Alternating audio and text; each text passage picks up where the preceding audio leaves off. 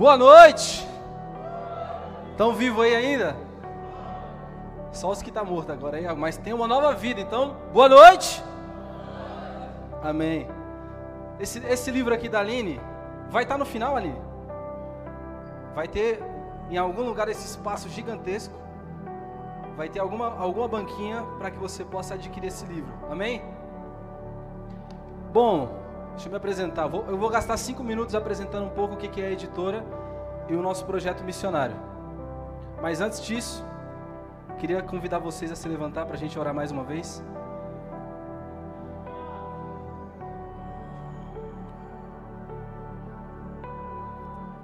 Jesus, eu invoco, Senhor, a tua santa presença, eu invoco o teu santo nome.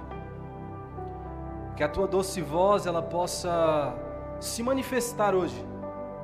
E que através da tua revelação, do teu pleno conhecimento, nós possamos contemplar mais de quem o Senhor é. Que o teu caráter possa ser revelado, Jesus. Abre os nossos olhos, abre os nossos ouvidos, para que nós possamos ver e ouvir e apalpar aquilo que corresponde ao Verbo da vida. Que o Senhor possa acalmar os nossos corações, que o nosso foco esteja em Ti. Nós rendemos toda honra, toda glória ao Teu santo nome. E que o Senhor se revele no nome de Jesus. Amém. Amém.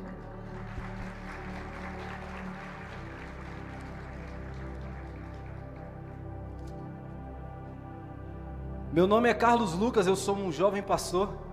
A minha igreja fica lá em Vinhedo. Eu sou um dos pastores da igreja lá em Vinhedo. A nossa igreja ela não tem placa. Legal isso. Nós cremos que a igreja na cidade, o convívio, a união das pessoas que têm a revelação de Jesus Cristo, essas são igreja. E nós estamos em Vinhedo. Mas o nosso projeto missionário se chama Firelands. A Farlands nasceu como um projeto missionário, mas a forma de nós entrarmos e emergirmos a missão e declarar o nome de Jesus é através da editora também. Por que da editora? Nós queremos trabalhar com povos que ainda não são alcançados aqui no Brasil e em outros lugares. Eu já passei, morei um tempo na África, realizei missões lá na África, morei em 2017, depois fui novamente em 2018, 2019 também. Quando eu retornei ao Brasil, quis continuar também esse trabalho com povos que não são alcançados.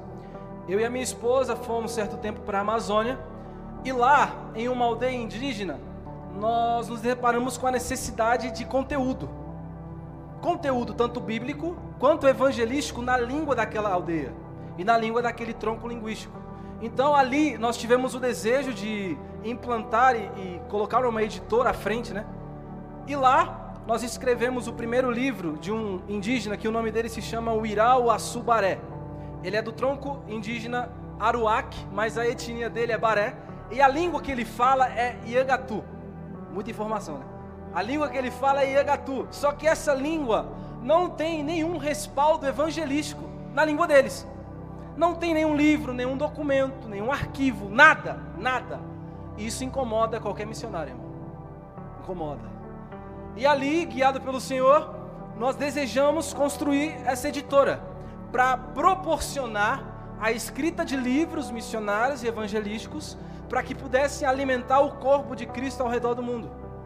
Então, o livro da Aline é um dos nossos livros. A Aline é uma das escritoras, que é missionária também. E a história da Aline é engraçado como eu conheci ela. Eu vim pregar em Cotia. Quando eu preguei em Cotia, numa praça, ela estava lá na praça, não sei como que ela foi brotar naquela praça. E eu estava pregando sobre a missão, porque eu não consigo pregar sobre outra coisa que não seja o Evangelho. E quando eu estava pregando sobre missão, no final da praça, ela falou: Mano, é isso aí que eu quero viver, irmão. É isso aí que eu estou desejando, é isso aí. É isso aí. Deu um mês ou dois, eu estava na Amazônia, junto com a minha esposa. E a, ela viu, acho que um stories, da gente na Amazônia, pregando em algumas casas lá. E ela falou, mano, é isso que eu vi, é isso que eu quero. E por incrível que pareça, acho que uns quatro dias depois ela estava lá. Sério. Não sei como, não sei com que recurso. É sempre assim, Deus manda. E ela ficou um tempo com a gente lá na Amazônia, a gente pôde trocar ideia. Foi onde nasceu a ideia. Olha, olha as conexões. foi onde nasceu a ideia dela expor esse livro. Ela já tinha um desejo, já tinha muita coisa escrita e tal. Eu falei da editora que a gente estava implantando lá e nasceu esse livro que está aqui nas mãos de vocês, que vai estar em nome de Jesus. E continuando falando sobre a missão,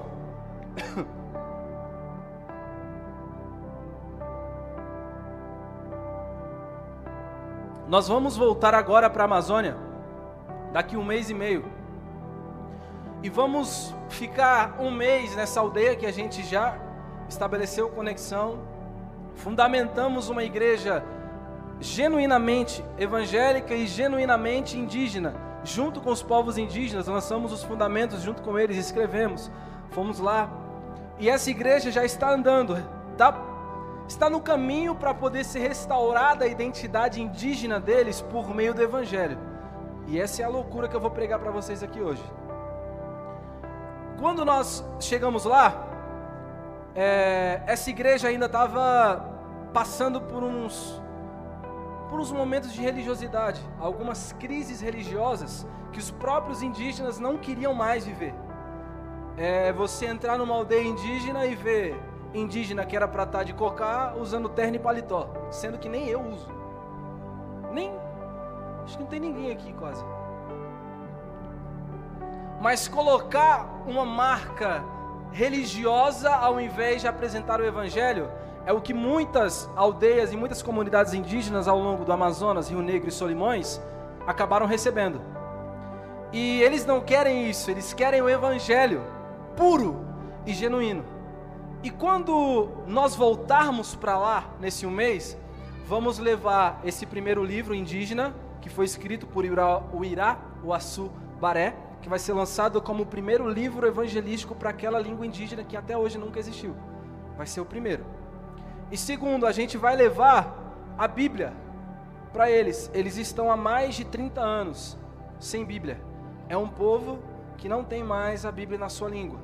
E nós, juntamente com o Irau Assubaré e a sua equipe lá de indígenas, que é ele e o filho dele, estamos traduzindo o evangelho para aquela língua. Então, essa missão e a editora nasceu com esse intuito de alimentar a igreja indígena naquela região. E também quando nós partimos para outro lugar, alimentar a igreja daquele lugar com alimento sólido, a palavra e a revelação de quem Jesus é. Depois desse um mês que passarmos na aldeia de Uipixuna, que é Terra Preta, a gente vai para uma zona que é isolada, que fica entre a divisa da Venezuela, Colômbia e Brasil fica acima das regiões de São Gabriel da Cachoeira, saindo de barco lá de Manaus, são oito dias e meio no meio da mata. E a gente vai ficar lá, lá. Eu não posso nem falar o nome, porque se eu falar o nome, vai vir gente atrás de mim. Porque é uma região que não pode entrar, mas nós, por um milagre, que nós, como nós cantamos, não há ferrolho nem porta, que fiquem de pé diante de nós, naquela parte do rio não pode entrar. Mas só que por conta do trabalho que a gente fez na aldeia de Uipixuna, alguns povos que são originários daquela região que é isolada, voltaram para sua aldeia, lá oito dias e meio depois, e anunciaram aquilo que a gente estava fazendo na aldeia deles, que era restaurando a cultura por meio do Evangelho, declarando que Jesus nunca se escondeu de nenhum povo, tribo, língua ou nação, mas que existe um testemunho dele, do caráter dele, dentro de cada tribo, língua, povo, em cada nação. Com isso, naquela região, ninguém deixa entrar, nem governamental, e nem os próprios indígenas liberam, porque eles odeiam a maioria dos missionários que foram para lá, por conta de deturpar a cultura deles. Uma das pessoas chaves das comunidades, que é um dos líderes mais influentes de lá, ele trabalha em uma não posso nem falar onde ele trabalha, meu Deus. Ele trabalha num lugar muito estratégico que libera a entrada de pessoas. E adivinha quem foi que ouviu o trabalho que estava sendo, sendo feito na aldeia de Pichuna? Esse cara. E ele falou: traz esses dois que estão pregando na sua aldeia. Traz eles. Eu quero que eles anunciem esse evangelho ao meu povo. Aí não há ferrolho nem porta, irmão. E daí estamos entrando nesse lugar que não pode, mas é por meio do Evangelho. É só Ele para abrir essas portas. E lá nós vamos ficar sete meses. Lá não tem energia. água tem pra caramba, né? Porque é rio para tudo que é lado.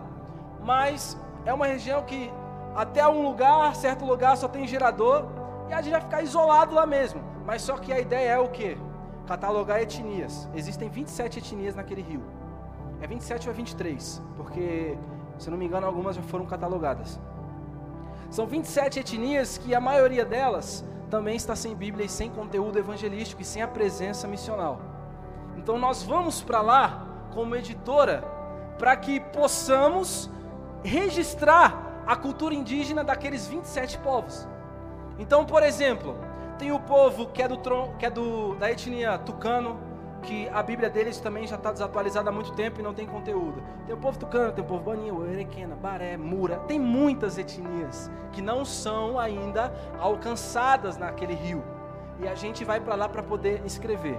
Qual que é o tronco linguístico? O censo demográfico, etnográfico, o que, que eles fazem, como que eles pensam, qual que é a relação do homem mais novo com o homem mais velho, qual que é a relação da espiritualidade, por que, que esses rituais, por que, que esses alimentos, porque eu creio que dentro de tudo isso há um testemunho de Deus.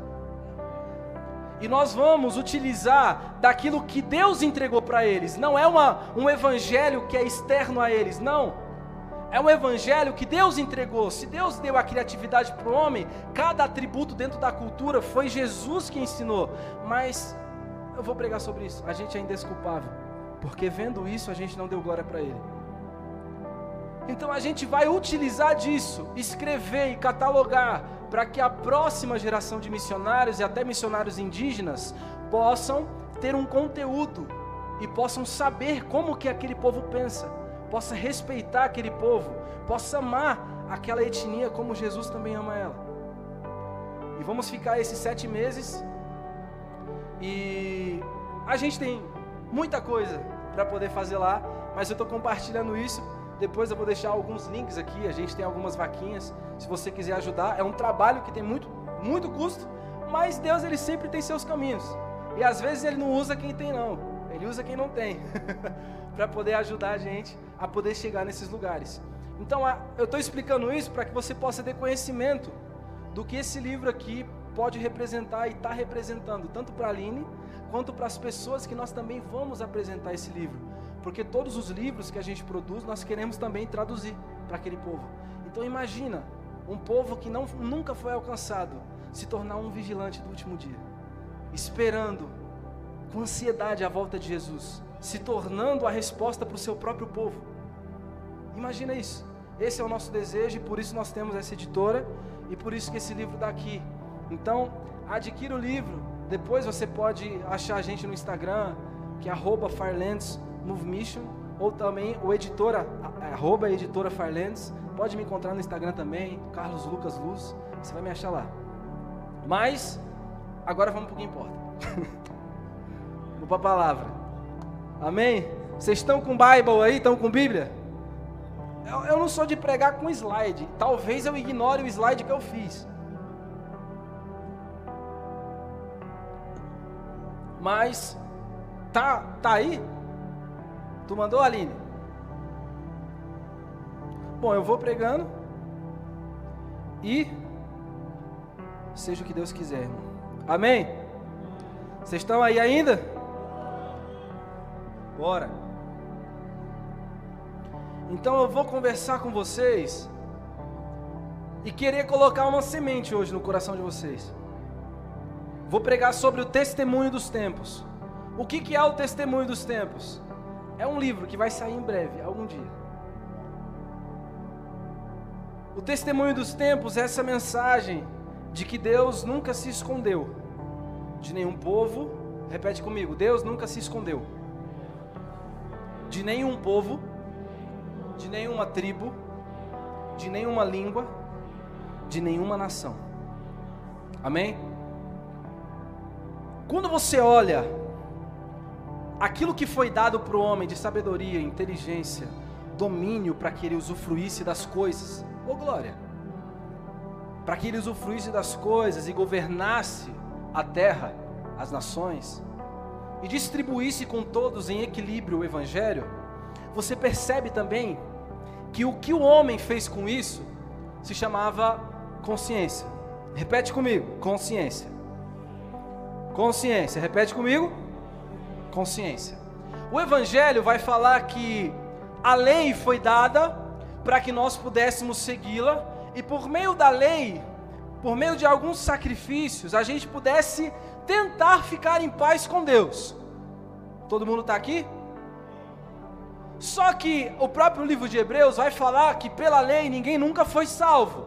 Amém? Só que a lei, o que, que significa a lei? A lei significa um conjunto de regras, ou de padrões, ou de ensinamentos, ou de conselhos, ou de sabedoria, ou de inteligência, para que um certo povo, uma certa região, possa ter equilíbrio e justiça. Essa é a representação de lei, tanto a bíblica quanto a que a gente vive hoje. Ninguém vai atravessar o farol vermelho, por quê? Porque está na lei e é perigoso. Só de madrugada que pode.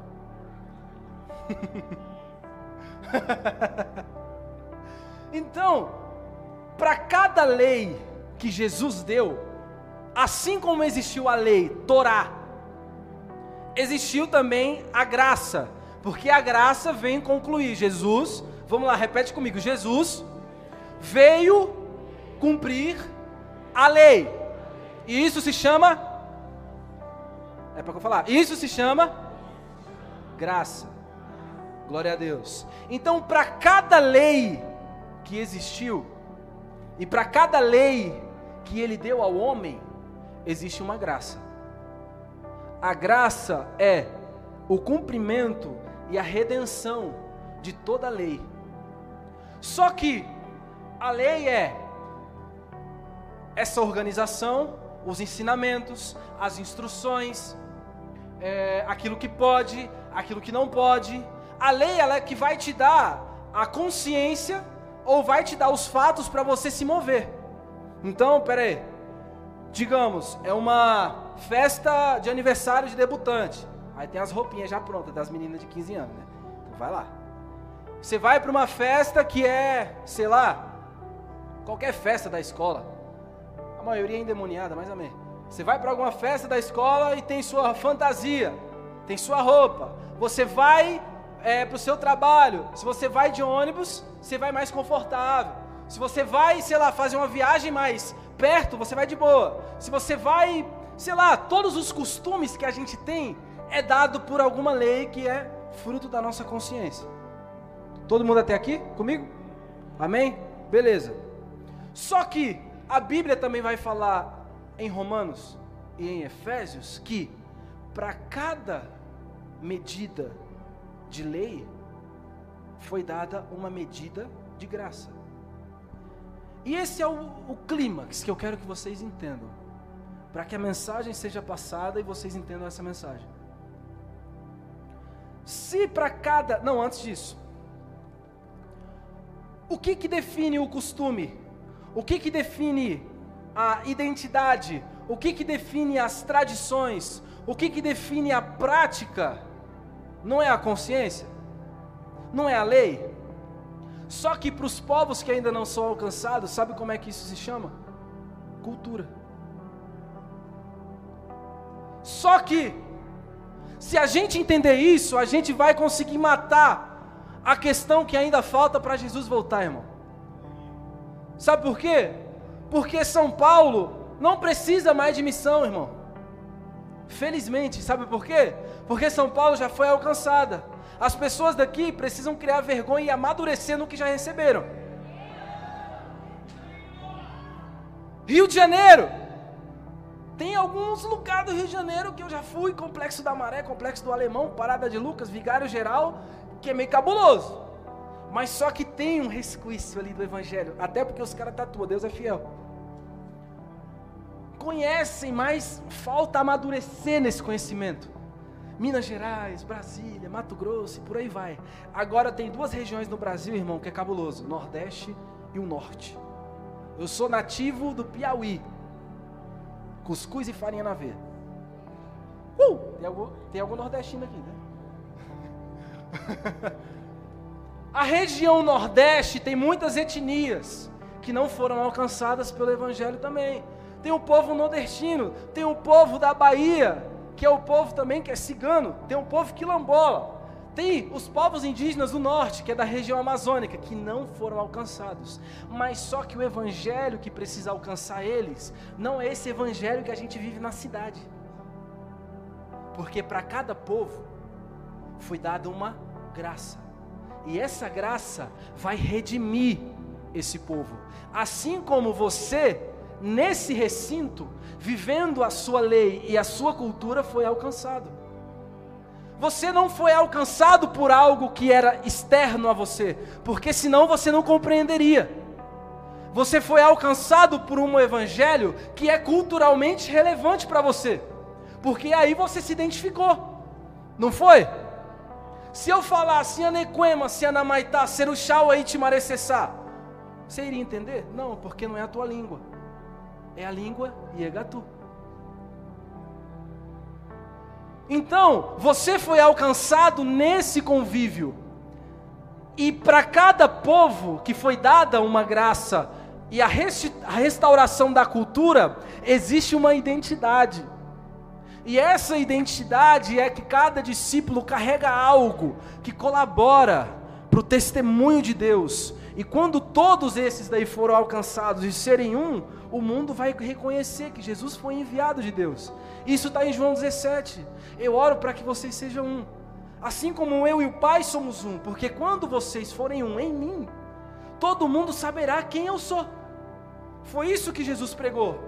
Mas vem a contrapartida. O que, que a gente prega? Muitas vezes. Alguns missionários vão, saem da sua casa com a maior das boas intenções, e eu não a julgo, eu só julgo a preparação. Porque saem, colocam seus, sei lá, seus sapatênis, colocam seus ternos, eu não tenho nada contra terno, colocam sei lá, suas blusas apertadinhas ou folgadinhas e vão para algum lugar que não vive isso e querem estabelecer isso como uma verdade. Mas a verdade é Cristo. E Cristo nunca se escondeu daquele povo. Porque nós não paramos e percebemos o que Jesus já está fazendo na história da humanidade, ao invés de achar que nós somos o próprio evangelho. Então, o evangelho, ele é muito maior do que eu e do que você. Sabe por quê? Porque o evangelho é Cristo. Romanos 1 fala que Cristo é o poder para todo aquele que nele crê. Coríntios 1 fala que o Evangelho é o poder para todo que nele crê. Então, se Cristo o Evangelho é o poder, Cristo o Evangelho é a mesma coisa.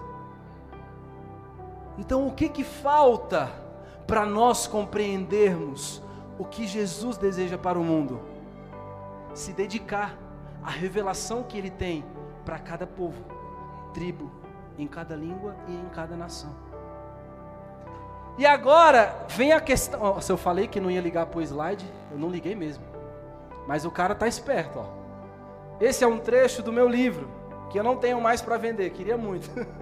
mas fala assim: cada discípulo carrega consigo uma perspectiva divina e uma luz sobre a revelação de quem Cristo é. E assim como em um quebra-cabeça, essas revelações, quando unidas em comunhão, dão forma ao corpo vivo e genuíno chamado Igreja, que expressa de forma completa o caráter de Cristo. E então, dessa forma, o mundo conhecerá o amor de Cristo. Isso é João 17 purinho. O direito autoral não é meu, não.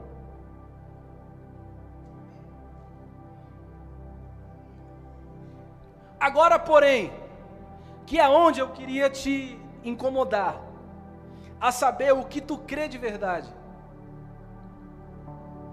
Eu nem vou entrar na disposição que às vezes a gente omite muitas responsabilidades nossas. Eu quero falar no que tu crê. Porque Jesus, J-E-S-U-S, não simboliza nada escrito assim. Uma tatuagem, Jesus. Um slide, Jesus. Muitas pessoas vão vibrar. Jesus, Jesus.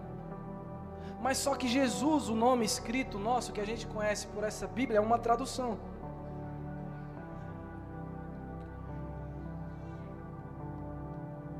No, na língua Iegatu, que era na língua baré mesmo, nem tem J. Nem na língua baniwa tem J. Então como é que eu vou falar Jesus para eles? Pera aí. Será que eu estou apegado ao substantivo J-E-S-O-S Ou eu conheço o caráter dele?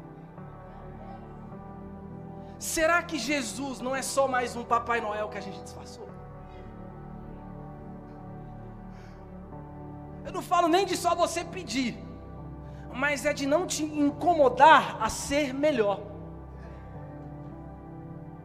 Que Jesus é esse que não te incomoda a ser como ele é?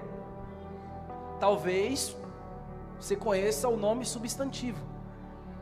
Só que Jesus, o nome que fala em Filipenses, recebeu, tende em vós o mesmo sentimento que houve em Cristo Jesus, que não usurpando ser como Deus, ele podia ser Deus, mas não usurpou ser como Deus, antes a si mesmo se esvaziou e recebeu um nome, só que nome não é nome substantivo que está ali, tá irmãos? Tá. Não é nome que nem o nosso não, João, Lucas, não é não. Porque o nosso é um pronome, né? Um substantivo aí, legal. Só que nome lá que Paulo escreveu para eles, onama em grego significa caráter.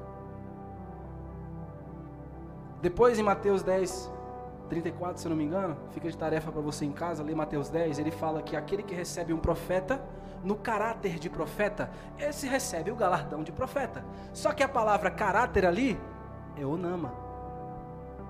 Então, logo, o nome de Jesus não é um nomezinho, um substantivo. É além de uma tradução, ele é um caráter. Amém? Vocês estão conseguindo? Bora? Vamos cavar mais. Sabe por quê? Porque se você crê muito no substantivo, talvez você se você crê muito no substantivo, talvez você ainda não encontrou o caráter dele. E isso é perigoso. É muito perigoso. Porque a salvação vem pela fé no nome, pela fé no caráter. Se tu não conhece o caráter, pelo que você foi salvo? Fala, pelo que você foi salvo? Pelo Jesus que pode te dar? Que Jesus fraco. Jesus ele é muito além disso muito além disso. Ele é um testemunho, ele é um mistério. Ele é um mistério que estava oculto. Ficou oculto. Só que, sabe o que é mistério? Mistério não é aquilo que está escondido. Mistério é aquilo que está evidente, mas ninguém consegue discernir. Ele sempre esteve aqui, ó, na nossa cara, porque do céu se rebela toda a ira de Deus contra toda iniquidade. Porque vocês vendo. Põe Romanos 1 aí.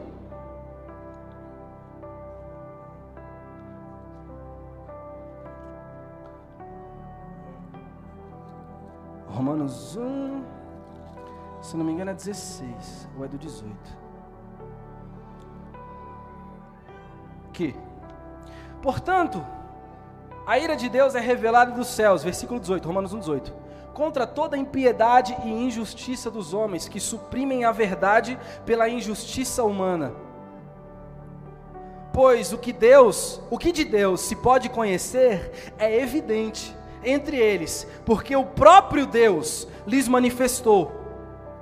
Pois, desde a criação do mundo, os atributos invisíveis de Deus, seu eterno poder e a sua natureza divina têm sido observados claramente, podendo ser compreendidos por intermédio de tudo o que foi criado, de maneira que tais pessoas são indesculpáveis. Porquanto, mesmo havendo conhecido a Deus, não o glorificaram como Deus, nem lhe renderam graças, que é o que? A redenção da sua cultura. Ao contrário, seus pensamentos passaram a ser levianos, imprudentes, e o coração insensato deles se tornou em trevas. Ele está falando de todos, tá? Da humanidade toda. Eu, você, o indígena, o aborígena, o quilombola, o cigano. Sabe por quê? Nos Salmos fala assim: saúdem a Deus todos os povos. Só que a tradução de povos também não é povo, cidade. A tradução de povos é etnos, é etnias. Saúdem a Deus todas as etnias. É como se ele estivesse nos Salmos falando: Saúdem a Deus, ó povo asmate da, da Birmânia. Saúdem a Deus, ó povo baniwa da região da Venezuela. É como se ele estivesse escrevendo isso. Então, por meio de tudo, deixa aí na tela o, o 18 ou 19. Vamos ler isso aqui. Pois o que de Deus se pode conhecer é manifesto entre eles, porque Deus lhes manifestou. Próximo. Pois desde a criação do mundo, os atributos invisíveis de Deus, a espiritualidade de Deus, já estava claramente. Mas nós não rendemos a glória que ele merecia. Seu eterno poder e sua natureza divina já estava. Já estava. As árvores já cantavam a glória das suas mãos. Os céus já rompiam a glória das suas mãos. As montanhas já cantavam. Isso é Isaías. Se vocês não pregaram o evangelho, as pedras pregarão. Que mistério é esse? Tudo que foi criado tem um traço, um traço do Criador. Só que a gente não viu. Na verdade, a gente viu e não deu glória a Ele por causa disso. E talvez tu está dando glória a isso, ao invés de dar glória a Deus. Ao invés tu está dando glória ao que Deus criou e não a Ele. Às vezes tu está dando glória ao que foi dado e não a quem dá. Cara, somos indesculpáveis. Somos indesculpáveis. Mas, seu eterno poder e a sua natureza divina, meu Deus, a sua natureza divina já estava aqui, bastando a gente buscar entendê-la Bastava só isso. Mas nosso coração rejeitou isso e buscou a nossa própria glória. Não é isso? Não foi por conta disso que você veio para Cristo, para você entregar esse coração que antes era duro para Ele, para que Ele transforme em um coração de carne normalmente? Só que, falamos que Deus nunca se escondeu, e eu vou contar uma gênese para vocês. Certo dia, estavam nos céus de Urupari e Naperlícule. São duas entidades do panteão do, do povo Baré. E também um pouco do Baniwa. Esses povos são os que a gente tem se relacionado. E Urupari gerou a Naperlícule. Sabe o que significa Naperlícule para a língua deles? a plenitude de toda bondade. Na perlícule, para eles, significa a plenitude de toda bondade. Então, esse Deus gerou na perlícule a plenitude de toda bondade. Ele desceu dos altos céus, veio habitar entre os homens e ensinou os homens aquilo que come, aquilo que bebe, como faz a canoa, como cuida da família, como tratar a natureza, como ir até o rio ele ensinou a cultura para os homens, para o povo baré. Porém, os homens olharam aquilo e logo ficaram contaminados também. Que para eles, eles ficaram saruansá, eles ficaram saru, eles ficaram puxoeira, dependendo da tradução deles, que é ruim, maus, afastados. E por conta de ficar com o coração assim, na película que era a plenitude de toda bondade, não poderia ficar perto deles. Mas na película amava tanto, ele tinha tanta palavra por aquele povo, que antes dele ir embora, ele deixou alguns rituais, algumas festas, que uma delas se chama Cariamã que o Cariamã é um ritual em que todos da aldeia têm que segurar um, uma tira de madeira que é retirada de uma certa árvore e aquele que está passando da puberdade, né, que está virando jovem, para ele poder ser um homem segundo o coração de Naperlícule, ele precisa passar por esse ritual e uma madeirinha é lascada nas costas deles. Por que eles fazem isso? Porque eles entendem que por meio do derramamento de sangue há purificação.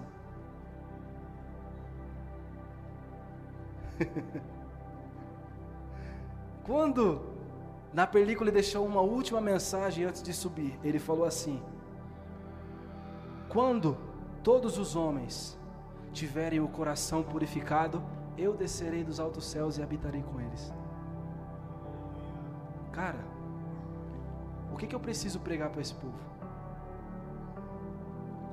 Será que eles não têm uma revelação?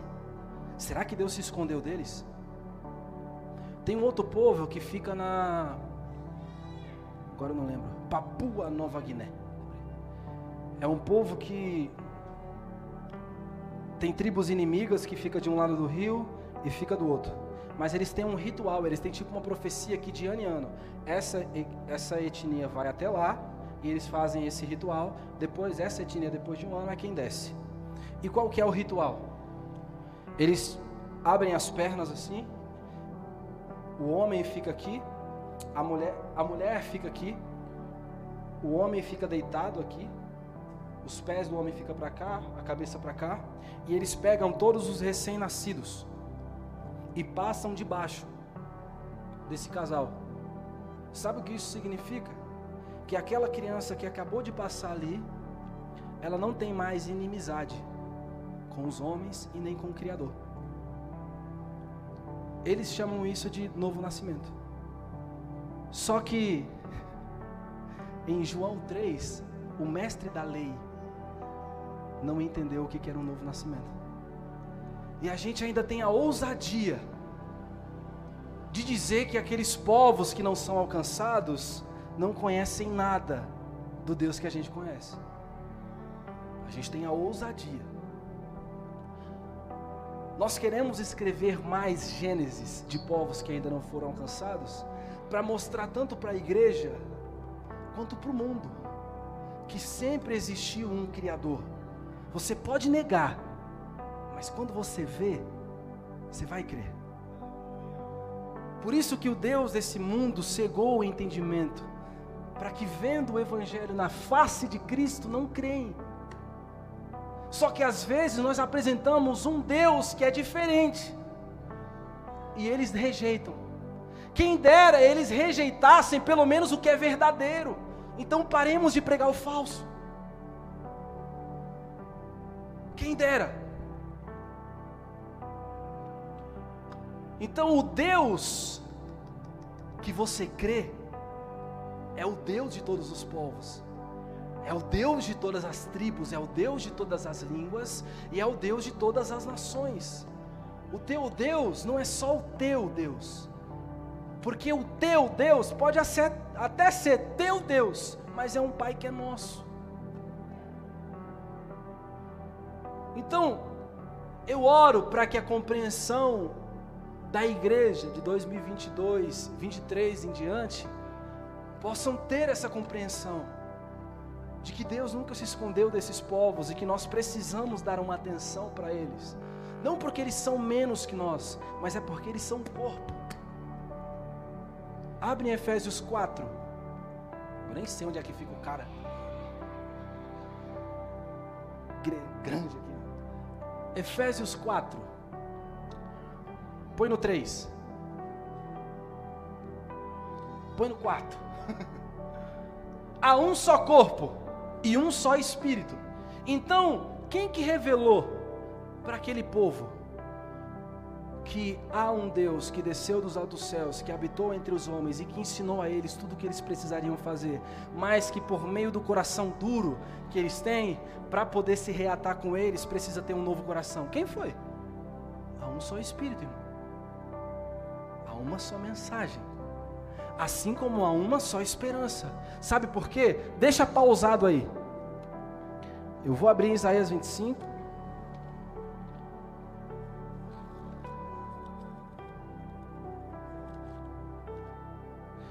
Isaías 25, versículo 6, fala assim: Neste monte, o Eterno, o Senhor dos Exércitos, preparará um farto banquete para todos os povos. Tradução de povos aqui, etnos, para todas as etnias. Uma grande mesa de vinho envelhecido, com carnes saborosas, suculentas e muitos vinhos finos. Neste monte ele destruirá o véu que envolve todos os povos e a cortina que cobre todas as nações. Ele extinguirá a morte de uma vez por todas. O eterno Yahvé enxugará as lágrimas de todo o rosto, e retirará de toda a terra a zombaria e a humilhação que o povo sofre. Palavra de Yahvé, o Senhor. E naquele dia todos os povos levantarão suas vozes para dizer: Presta atenção. Todos os povos levantarão e vão dizer: Vejam, este é o nosso Deus, e nele esperávamos nós, certos de que nos salvaria, e de fato nos salvou. Este é Yahvé, nós depositamos nele toda a nossa salvação. Em todos os povos, em todas as tribos, em todas as línguas e em todas as nações há um véu. E eles estão procurando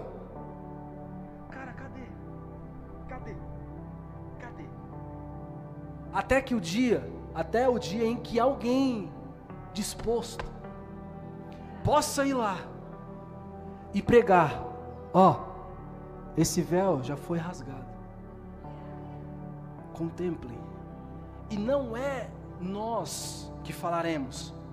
É esse aqui, viu? Ó, é esse Jesus aqui. De zóio azul, pintado pelo quadro de Michelangelo que fica na Capela Sistina. Ou é esse Jesus dos movimentos negros, que Jesus é negão. Ou é esse Jesus que é meio austríaco. Não. É eles quem vão olhar e falar: é esse. É esse em que nós esperávamos. Era esse, e ele realmente nos salvou.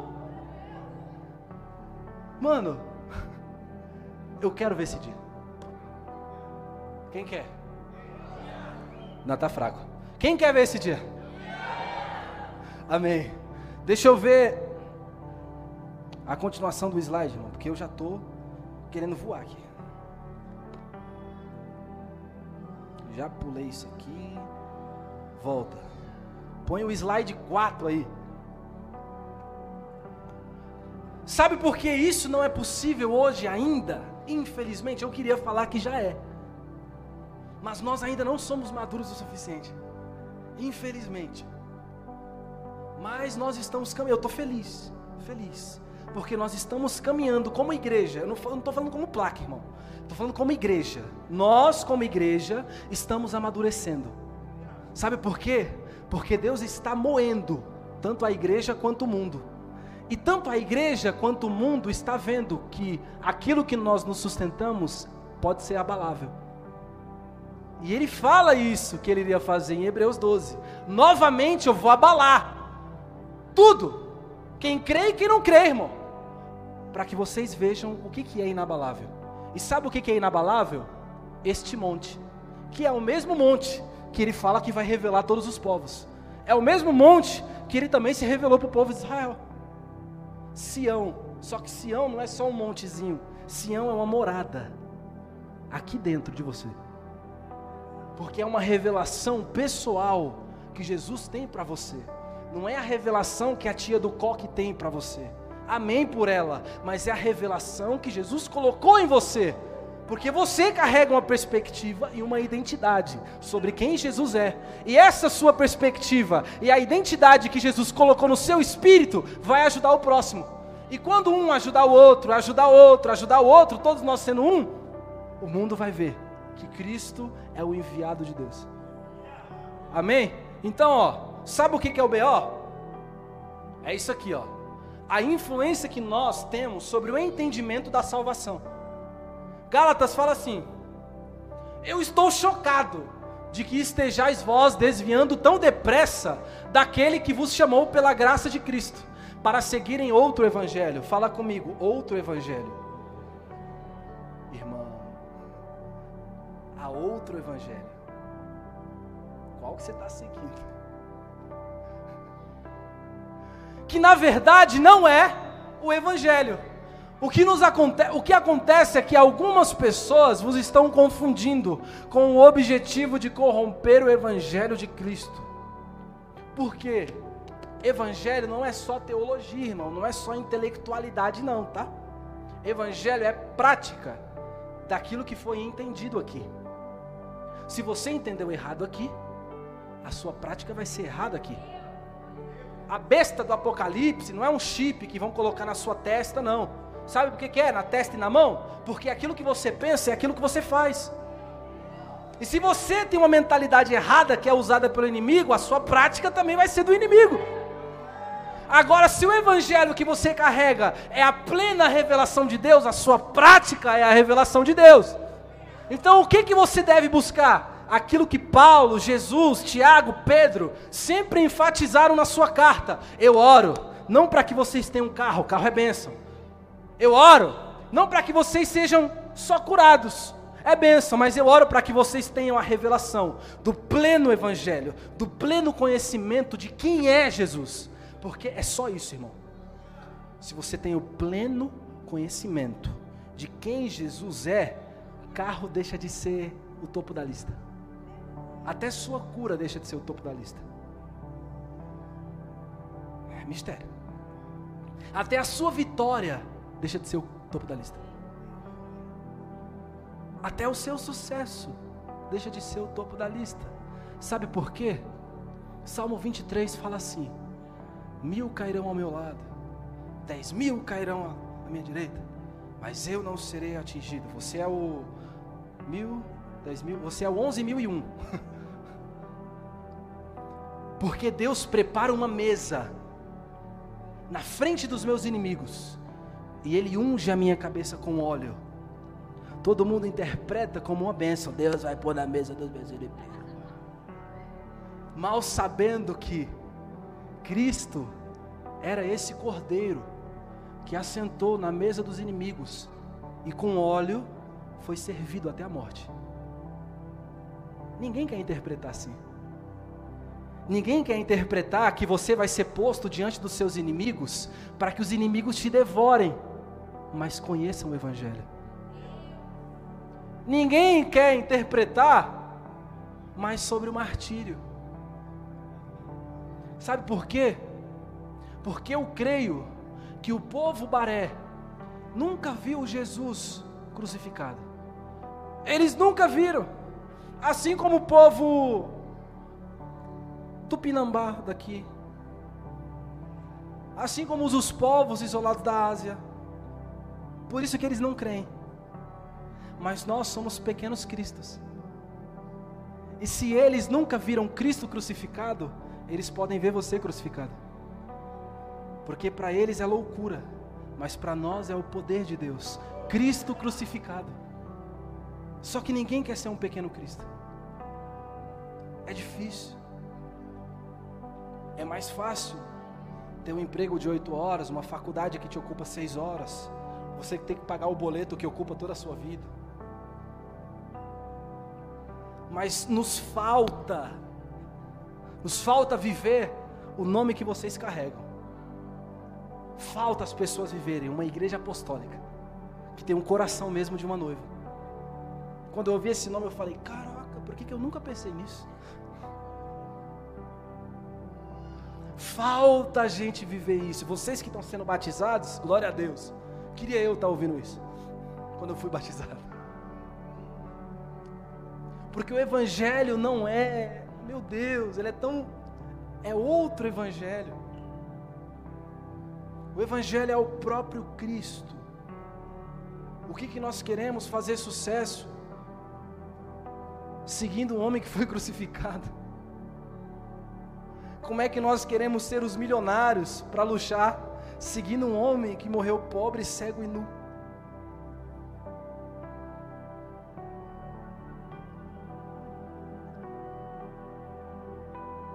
Irmão, a única coisa que tem para a gente vencer por meio dele e juntamente com ele é a morte. Porque Paulo fala que se a nossa esperança é nesse mundo, certo que nós somos os piores daqueles que creem. Está em Romanos 15 ainda. Então, o que, que é a salvação? A salvação vem pela fé, não é por meio da graça? Efésios fala que nós somos salvos por meio da graça. Mas só que a graça que gera a salvação, ela vem por meio da fé. Vocês estão comigo? Só que essa salvação não é o fim. A salvação é o início de uma nova natureza que eu e você recebemos para andar de glória em glória.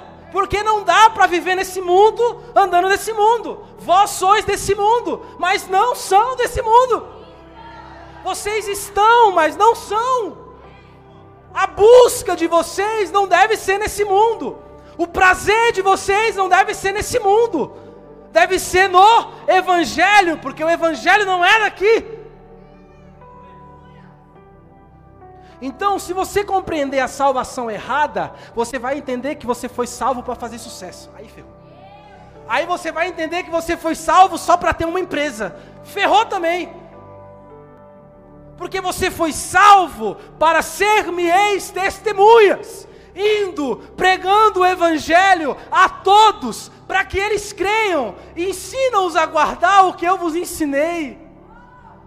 É esse o evangelho que te salva. E se você viver um evangelho que te encaixota aqui,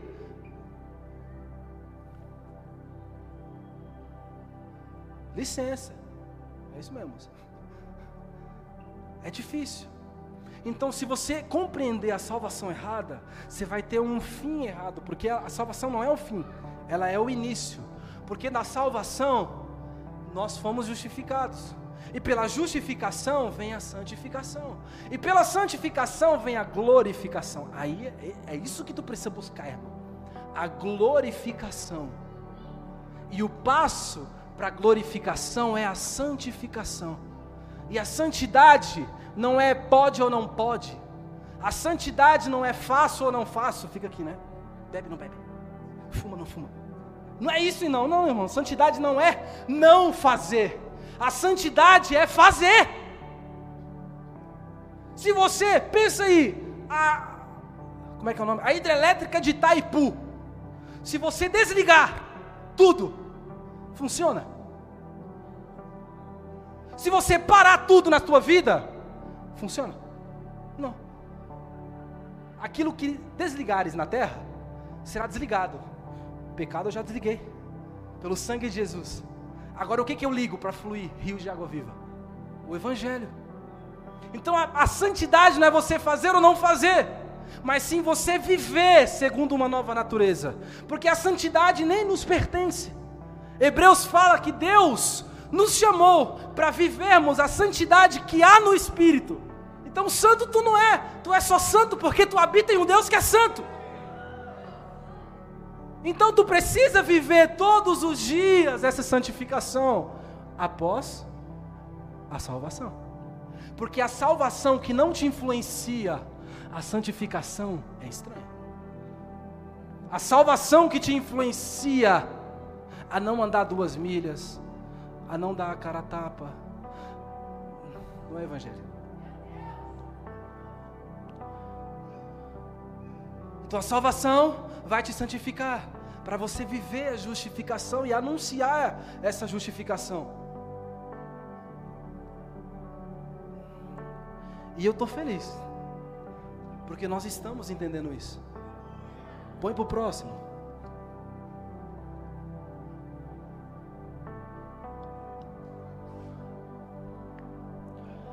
Mateus 28 fala assim: Toda autoridade me foi dada no céu e na terra. Portanto, ide. É estranho que a maioria das vezes a gente só lê, confessa, vai, eu também, confesso, eu já confessei. A gente só leu, portanto, ide e pregai o evangelho. Levanta a mão quem já fez isso. Que só leu, portanto, ide. Quem não levantou a mão é porque não lê a Bíblia, né? Tô vendo, tô vendo. Cadê? Portanto, ide então, como a gente é uma editora, né, portanto, é um advérbio de contradição ou de conclusão para aquilo que já foi escrito antes. Então, você tem que ler o que vem antes. Sabe por que a gente vai? Porque toda a autoridade já foi dada no céu e na terra para Ele. Então, é por isso que a gente vai. Então, aonde nós formos, a Ele já foi dada a autoridade, não é? Amém? Aonde nós formos, Jesus já tem autoridade, não é? Não é? Então isso significa que não é você que vai levar o evangelho para lá. Não é. Sabe a tua empresa? Você não é o anjo de luz lá, não. Calma. Sabe a tua empresa, as tuas amigas? Então, Jesus já tem autoridade sobre elas. Sabe o que, que falta? Manifestar. Manifestar o que você já recebeu. Ninguém desenvolve um músculo que não tem. Então, se você não foi salvo, você não desenvolve salvação. Se você não foi justificado, você não desenvolve justificação. Se você não foi santificado, você não desenvolve santificação. Então toda a autoridade já foi dada. Você quer aquela porta de emprego? Toda a autoridade já foi dada. Não queira emprego para ter dinheiro. Porque talvez tu está servindo a mamão. É tenso, né? Hoje está tenso, meu Deus. Eu nem ia pregar isso. Não, não queira ter dinheiro para ter tênis, roupa, armas. Ajuda a igreja, isso aí, irmã. Não queira ter dinheiro para isso. Porque ele falou: não andeis ansiosos por coisa alguma. Isso vem no pacote da salvação. Você foi salvo? Ixi. Alguém, eu queria fazer um chamamento. Você foi salvo? Amém. Amém, aleluia. Agora sim, senti.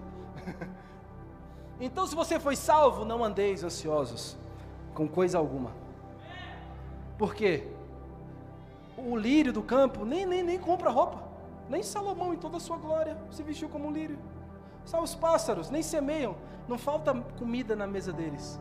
Por que, que você está estressado com o que tem que comer, com o que tem que beber, com o que tem que vestir? Isso aí. Eu gosto de assim. Sabe por que nos falta isso que eu falei da igreja apostólica? Porque a eclésia estratégios apostolaios, que é a igreja apostólica, né? A palavra apóstolo nem é hebraica e nem é grega. Mas a palavra apóstolo, antes de Jesus, era uma ofensa. E é aqui onde eu quero pegar vocês para olhar com outros olhos aquilo que vocês já estão olhando. Eu não estou falando que vocês não estão olhando para Jesus. Eu não estou ensinando vocês a fazer a roda, né? Que o pessoal fala. Estou ensinando vocês a olhar para a roda de um ângulo diferente. Porque a palavra apóstolo, ela vem do dialeto fenício já. Né? Vem antes. Os greco-romanos pegaram essa palavra, estrateios apostolaios, que era o enviado de estratégias. Era um enviado de guerra estrategista. Olha o que Jesus fez. Ele pegou essa palavra que era grega romana, que eles se adaptaram, e falou: Vocês são meus apóstolos. Só que o que, essa palavra significava? Antes da revelação, a palavra era colonização, usurpação e arrogância. Porque os apóstolos, o original, eram utilizados pelos imperadores para poder ir até certo lugar ou matar as pessoas que não se convertessem ao império, ou então o estratégios apostolares tinha uma outra função, que era o que?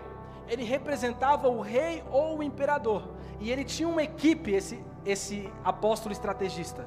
Ele tinha uma equipe que ele saía de Roma e ia, por exemplo, até a China. China não, vou pegar até o Japão. Prometo que estou acabando.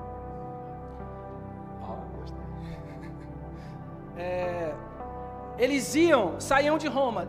A bandeira de Roma, antigamente, digamos que era azul e amarela.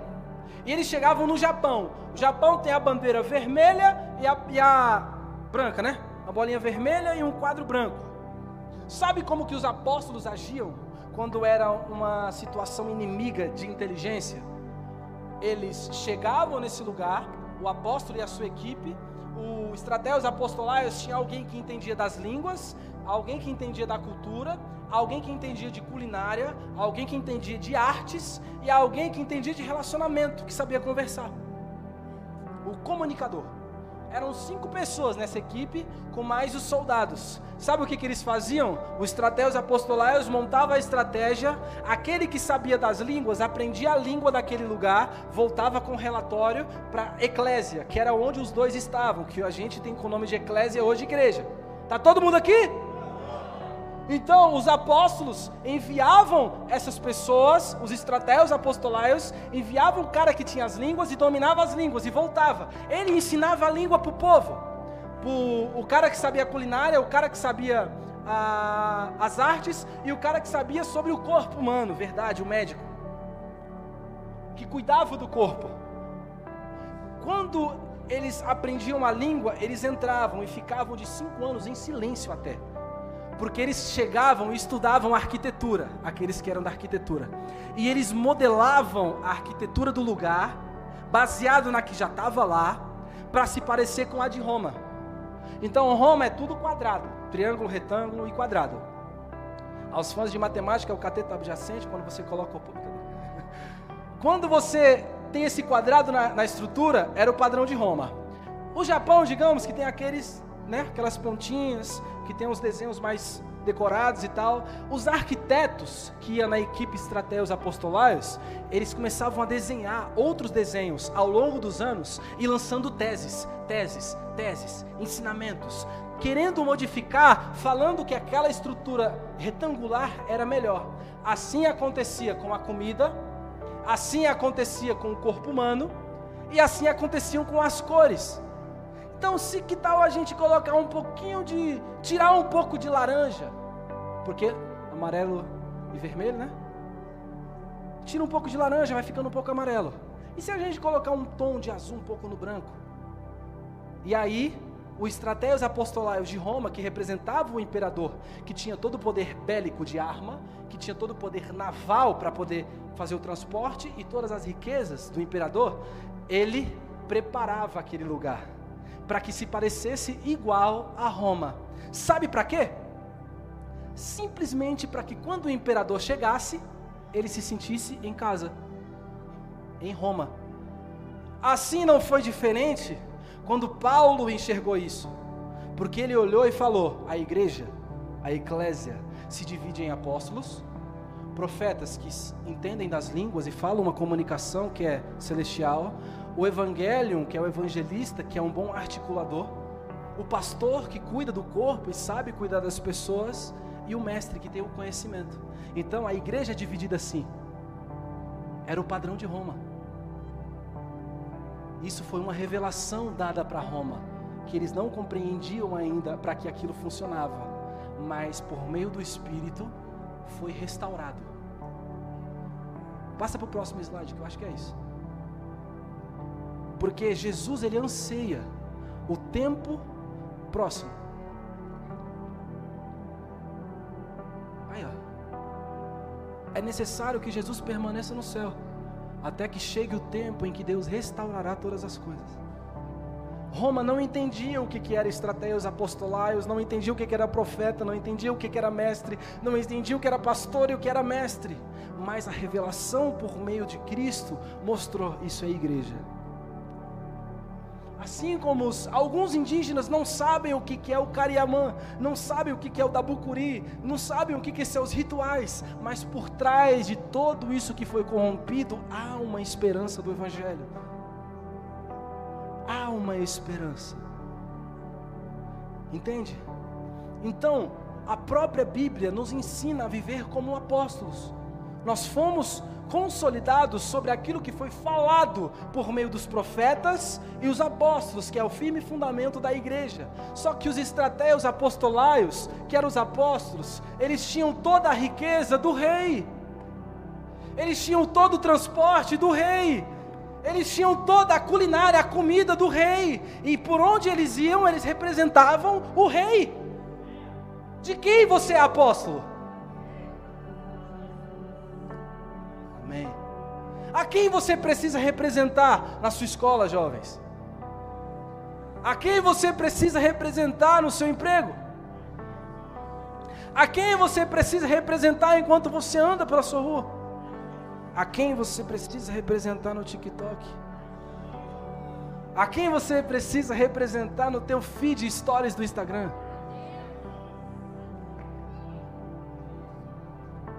Não andeis ansiosos. Você tem todas as riquezas do rei. Não andeis com pressa, porque tu está andando de borracha, a pé. Você tem todos os transportes do rei. Eu não tenho nenhum barco. Eu não tenho nenhum avião. Eu nem a bicicleta eu tô tendo, irmão. Eu não tenho nem o dinheiro. Mas vira e mexe. Deus me envia para algum lugar que eu preciso ter um avião, um barco e andar a pé. Mas às vezes você quer ter. Ter. Enquanto Deus quer te fazer acessar. Então, pega isso aqui. Às vezes você quer ter um carro para poder fazer a missão. Às vezes você quer ter um avião para poder fazer a missão. Às vezes você quer ter o dinheiro para poder fazer a missão. Você só precisa acessar. Eu preciso de 15 mil para fazer essa missão na Amazônia. Eu não tenho, mas eu vou acessar ele e ele vai embora. Eu não tenho um avião, mas eu vou pagar, vou entrar nele e vou embora. Eu não tenho, talvez, as roupas, mas eu vou entrar no avião. Vou entrar com a roupa e vou embora. Porque não andeis ansiosos, apenas vá. E eu queria deixar uma tarefa final aqui para vocês. Põe no último. Volta, volta um. Qual o seu posicionamento diante disso?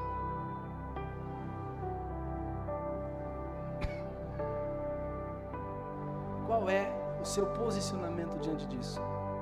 Eu não estou te convidando para você mudar a sua vida. Porque o correto é nem vida você ter.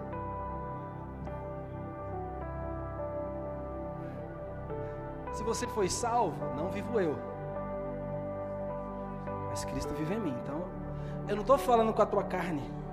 Eu não estou falando com a tua alma. Eu estou falando com o teu espírito. O que Jesus colocou no teu espírito.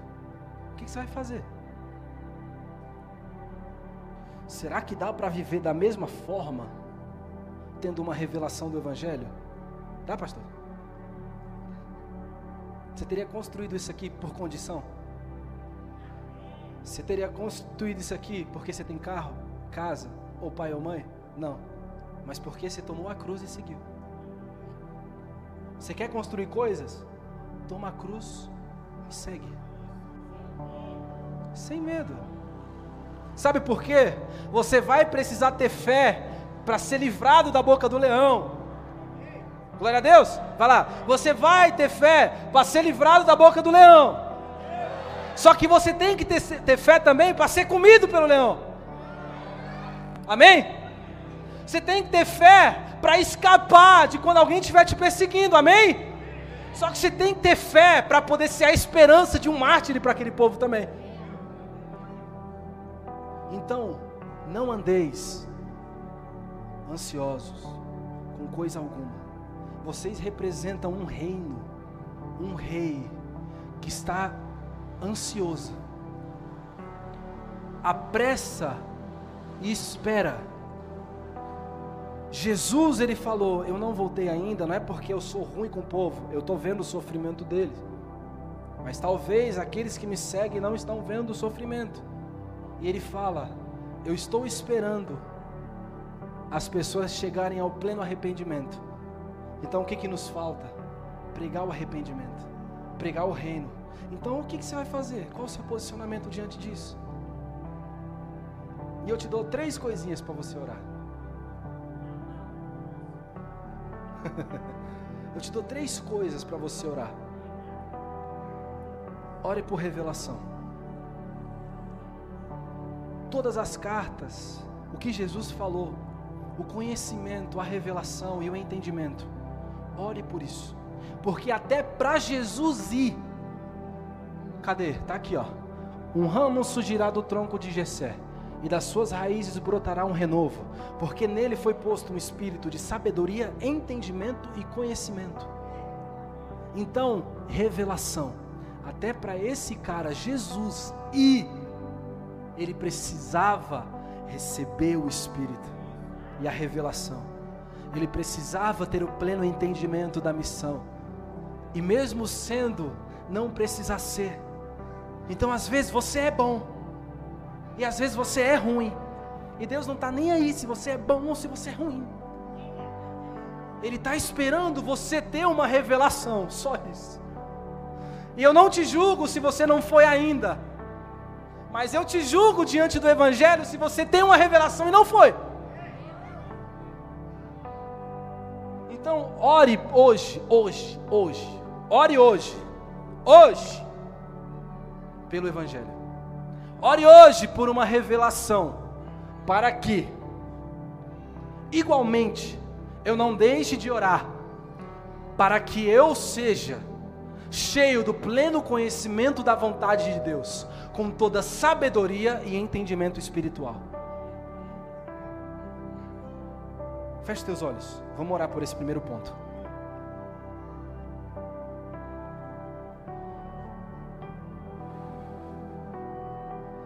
Jesus, nós estamos diante do Senhor, Jesus. Nós oramos para que nós possamos ter a revelação de quem o Senhor é. Que cada pessoa que está aqui, Jesus, possa compreender a largura, a altura, a dimensão, a profundidade de quem o Senhor é. Que eles possam firmar um compromisso, não com um pastor, não com uma igreja, não com um emprego, mas que eles possam firmar um compromisso com o Evangelho, e que a vida deles a partir de hoje seja diferente, que a revelação impulsione eles a serem mais do que Jesus é, que a revelação impulsione, impulsione eles a tomarem a cruz e seguir, no nome de Jesus, amém. Você orou por uma revelação? Amém. Qual é o próximo passo? Viver essa revelação. Talvez você recebeu uma visão. E eu creio que o pastor também recebeu uma visão para que isso aqui fosse construído. Mas só que se você andar só na visão, você não vai, você vai ficar cego. Porque você precisa de palavra. Você precisa meditar na palavra. Você precisa se alimentar da palavra. Porque a revelação é como você escalasse um monte. E você está no alto e você encontrou a visão. Só que você vai precisar descer do monte para cumprir ela. E quando você for descer, não é a visão que te ilumina, mas é lâmpada para os meus pés, é a tua palavra. Então você precisa de palavra. Você precisa buscar, meditar na palavra, se entregar por essa revelação, buscando na palavra o compreendimento dela. Amém? Então vamos orar mais uma vez? Senhor Jesus, eu oro, Pai, para que o teu povo possa te buscar como nunca.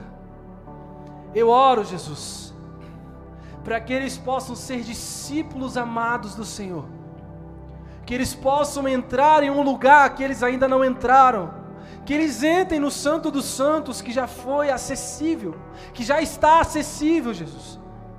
Que eles possam viver dia a dia caminhando na palavra, se alimentando da palavra, buscando entendimento na palavra. Que a palavra seja o guia, que a revelação, meu Pai, seja o alvo que o Evangelho seja o meio deles viverem para Cristo. No nome de Jesus. Amém? E a última. Escolhe um lugar e vai.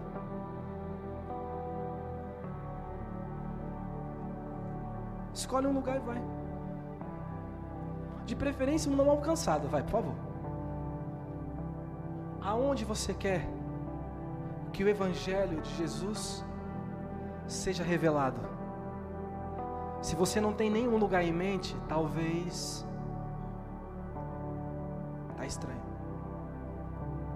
Se você não tem desejado pelo menos que uma pessoa, uma terra, um pozinho, né? Um da terra, seja alcançado, ferrou. Você não está transbordando a vida eterna porque você não provou da água da vida. Então pense em alguém. Para aqueles que têm alguém em mente, ore jejue por ela. Mas mais importante, pregue a palavra. A tempo e a fora de tempo. Faça como Jesus. O que o reino dos céus era semelhante? Depende de quem Jesus falava. Às vezes é semelhante a um grão de mostarda, para aqueles que plantam mostarda. Às vezes o reino dos céus é semelhante a, a um homem que vendia campo, a um comerciante de pérola. Talvez o reino dos céus, para a pessoa que se deseja, é semelhante à biologia. Talvez seja semelhante ao e-commerce. Talvez seja semelhante ao rap. Talvez seja semelhante a estudar. Então, usa disso. E mostra para ela que o evangelho também está nisso. Escolhe e vai. Seja uma testemunha por meio do Espírito até essa pessoa. Vou deixar você pensando em alguém. A outra é: escolhe uma cidade. Escolhe uma cidade que o Senhor quer expandir. Escolhe um lugar que você quer que as pessoas conheçam o Evangelho. O verdadeiro, não o outro. Então pensa em um lugar. Talvez Deus está te incomodando com uma viagem de férias, mas talvez a viagem não seja de férias, seja definitiva.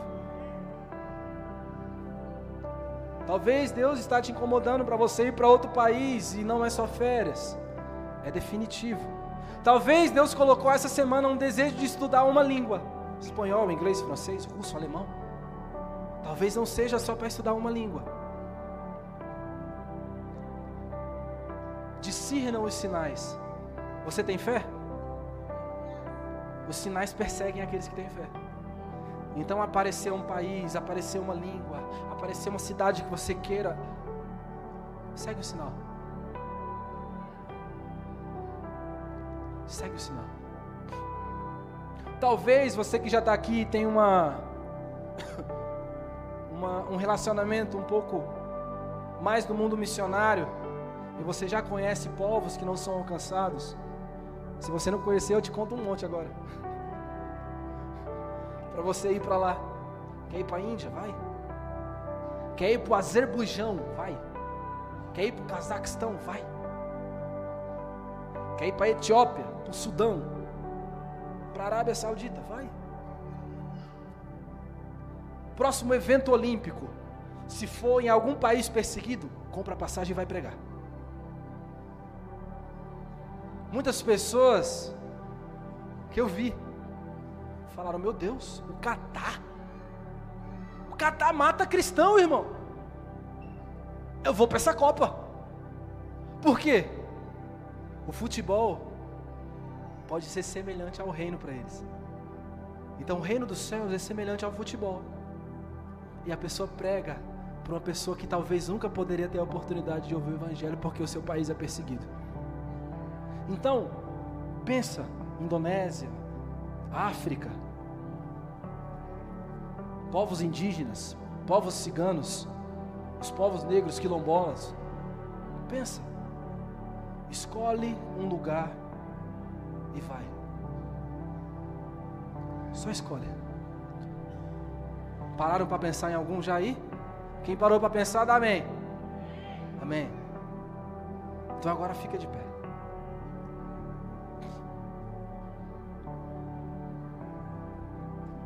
Porque quando você escolher e for,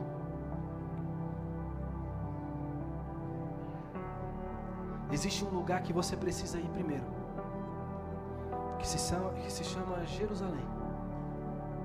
Só que Jerusalém não é lá em Jerusalém, estou falando de Jerusalém, um lugar de comunhão com as pessoas, um lugar de revelação, um lugar de palavra.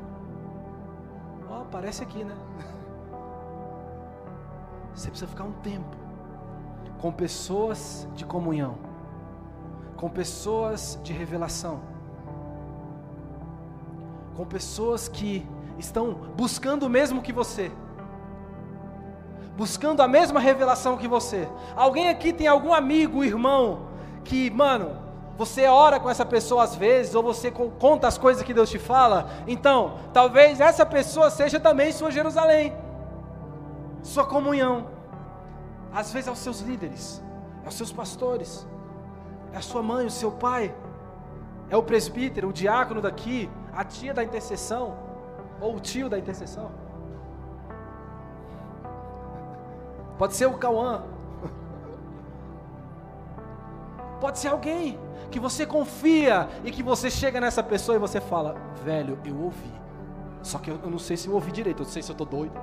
Vamos orar para Deus confirmar? Mano, como isso é maravilhoso. Isso é maravilhoso. Eu tinha chegado na aldeia e eu falei isso para eles. Eu vim aqui por uma mensagem. Deus nunca se escondeu do teu povo, Deus nunca se escondeu da tua língua. Existe um testemunho. Eu sei que existe porque Deus me falou. E ele falou: Eu vi um indígena falar, mano. Ele. Ele, Semum. Semum é irmão na língua deles. Ele, Semum. É justamente isso que eu e a minha família estamos buscando há um ano. É justamente isso. Então busca alguém, busca alguém, por favor. Tenha comunhão com alguém, sabe por quê? Não pode ter ide se não tiver dois em dois. Tenha comunhão com alguém, por favor. Porque isso é igreja. E na comunhão dos santos, Deus ordena todas as bênçãos. Ele vai fazer você ser enviado. Ele vai fazer assim, ó. Que nem ele gritou na hora do batismo da filha do, do negão. Cadê? Que tá por aí. Ele falou, ó. Flecha. É alguém que vai te abençoar, não só financeiramente, mas com palavra. Então, fica em Jerusalém, até que do alto desça poder. Fica até que você seja cheio, a ponto de você querer ficar aqui porque está tão cheio e está tão bom, e essa pessoa vai logo. Você precisa ir. Esse povo precisa de você. Esse povo precisa da revelação do Evangelho. Então eu queria orar com vocês. Eu queria, eu gosto dos momentos de oração assim, porque eu também fui alcançado assim. Eu gosto dos momentos de palavra, eu gosto de chamamento. Eu gosto do penteca, gosto do quadrangular, gosto dos frios, dos morros, gosto de todo mundo. Porque às vezes esse é o meio que a pessoa recebe o evangelho. E eu queria orar com você. Só que agora eu não vou fazer, eu vou, não vou fazer igual. Você vai ficar aí na cadeira e a gente vai orar. Eu quero que você hoje tome uma atitude de fé. Não venha por emoção. Esquece. A tua carne, a tua alma milita contra ti dia e noite, irmão. Não vai por ela, não. Eu quero saber se o teu espírito ficou meio assim, opa.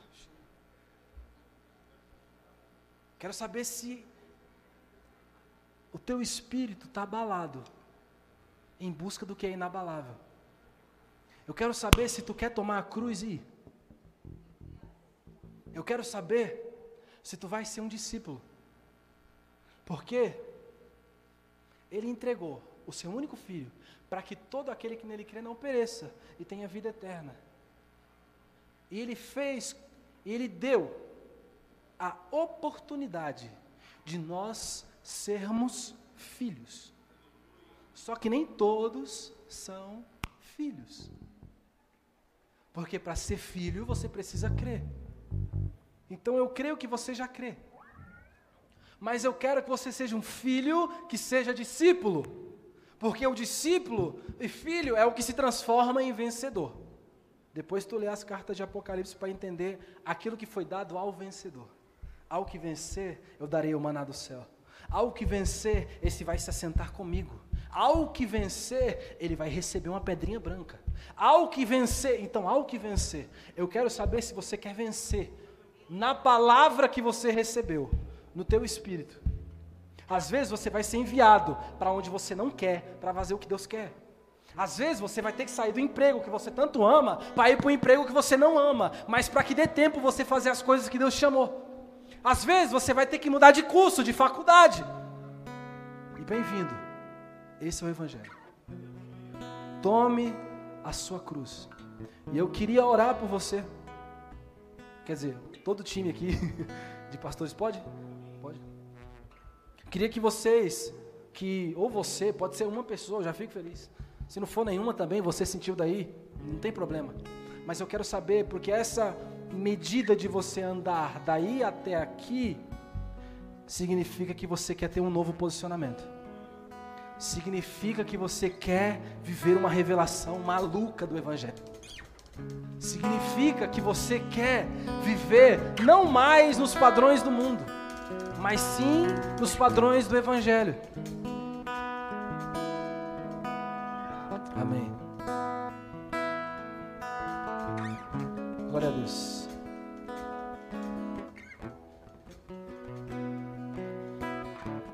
Eu lembro de que quando eu quis mesmo, Jesus, é isso que eu quero.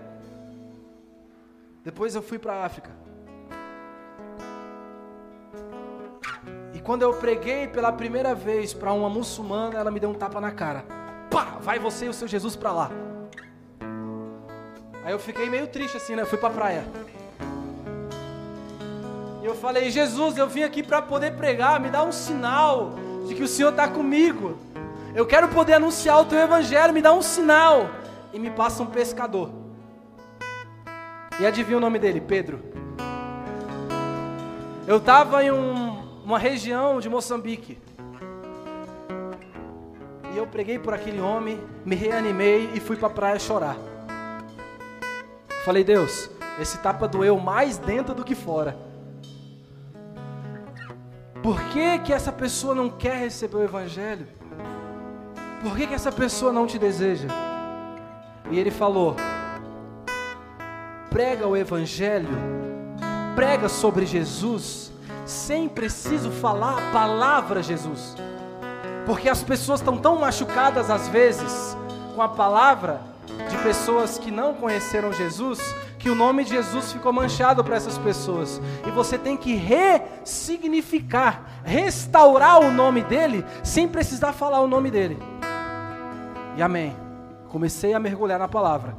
Por conta dessa revelação, por conta dessa palavra, é que eu estou guiado aqui até hoje. E essa palavra vai me direcionar até outros lugares a pregar um Jesus que não é só um nome, que não é um substantivo, mas que é um caráter revelado.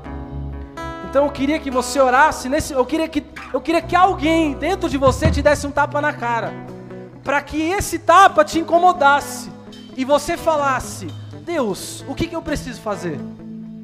Deus, o que, que eu preciso alcançar? Deus, o que, que o Senhor quer me falar? Então fecha os teus olhos. Começa a orar isso. Jesus, eu quero ter uma plena revelação. E deixa essa oração te guiar. As palavras vão vir na tua boca. As palavras vão começar a te encher.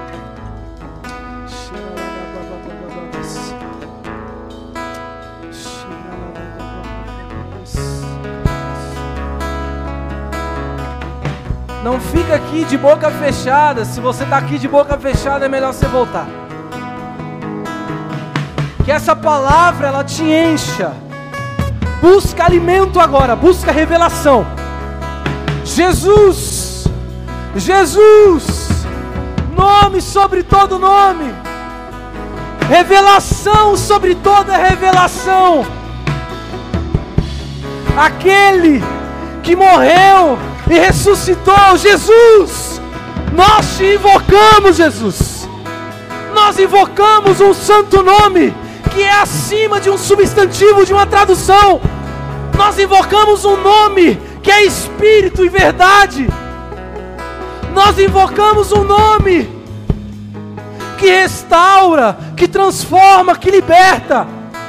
Jesus, eu oro, Pai, abre os olhos. Abre os olhos, Jesus. Abre os olhos, Jesus. O Senhor sabe da busca, Jesus. Abre os olhos. Ela não se movimenta à toa. Ela não gesticula à toa, Jesus. Ela não se arruma à toa, Jesus. O Senhor sabe do que ela deseja. O Senhor sabe do que ela busca. Capacita que venha sobre ela, Jesus, o teu espírito. Que essa capacitação sobrenatural venha sobre ela, em nome de Jesus. Que, meu Pai, que todos recebam Jesus. Que todos recebam Jesus. Que eles venham, Jesus, buscar alimento diante do Santo dos Santos. Ora mais, ora mais. Deus, Ele quer mais fome. Deus, Ele quer mais fome. Deus, Ele quer mais fome. Existe mais. Existe mais.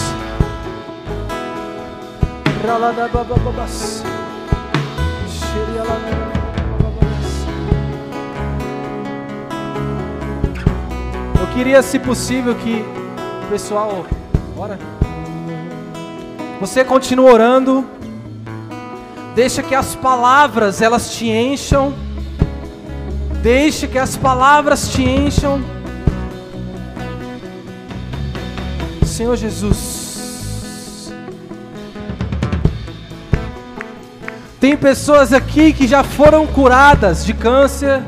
Tem pessoas que já saíram de diagnósticos que eram impossíveis de sair. Isso significa que não chegou tua hora ainda, irmão.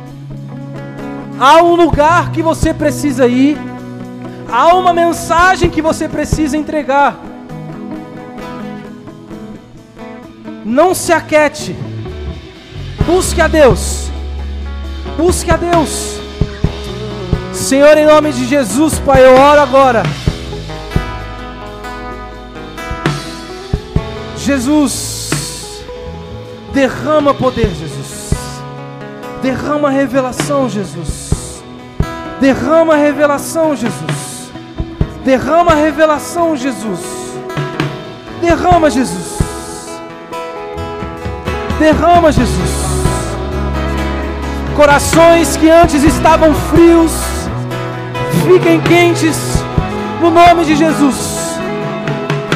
Corações que não oravam, corações que não buscavam, busquem agora no nome de Jesus. Todo impedimento, todo bloqueio, Jesus.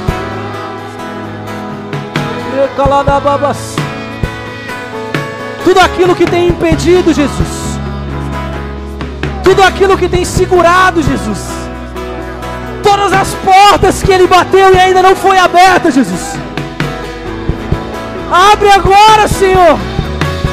Existem portais eternos que teu filho quer entrar. Levantai, ó portais eternos, para que entre, para que entre o Rei da Glória. Levantai, ó portais, para que entre o Rei da Glória. No nome de Jesus. Mas que palavras queremos poder, mas que palavras queremos poder aqui, através de mim, flua o teu poder,